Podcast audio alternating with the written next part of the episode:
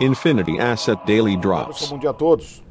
Mercado local aqui ontem completamente descolado do exterior, dado ruídos políticos excessivos e também a questão da reforma tributária, a insistência de Paulo Guedes naquele expediente totalmente focado nas eleições de 2022 e não na macroeconomia.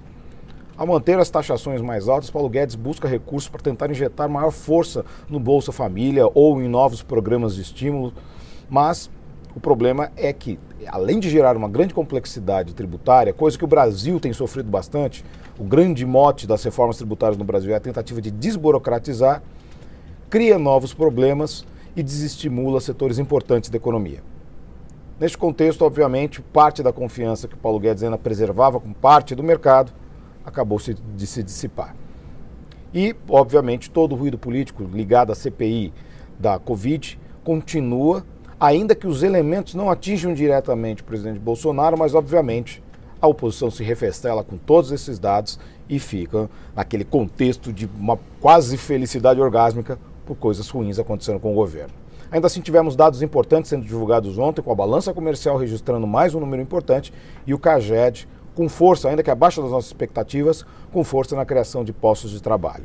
Este contexto deve continuar, ainda que todo o problema gerado em torno da questão política também continue, dado que o processo de imunização tem se acelerado e tem atingido faixas de idade muito importantes nesse momento, o que dá mais ou menos a impressão de que até dezembro, muito provavelmente, boa parte dos brasileiros estarão imunizados.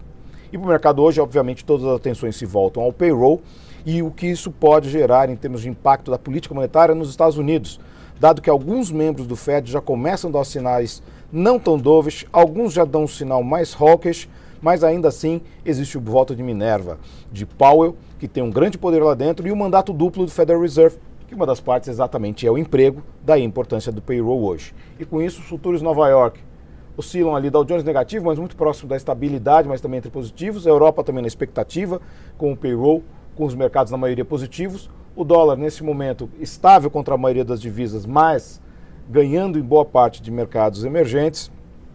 E dentro desse cenário já tivemos IPC da FIP, 0,81, nossa projeção 0,75, e teremos também produção industrial no Brasil. É isso aí, pessoal. Tenham todos uma ótima sessão e bons negócios. Infinity Asset Daily Drops.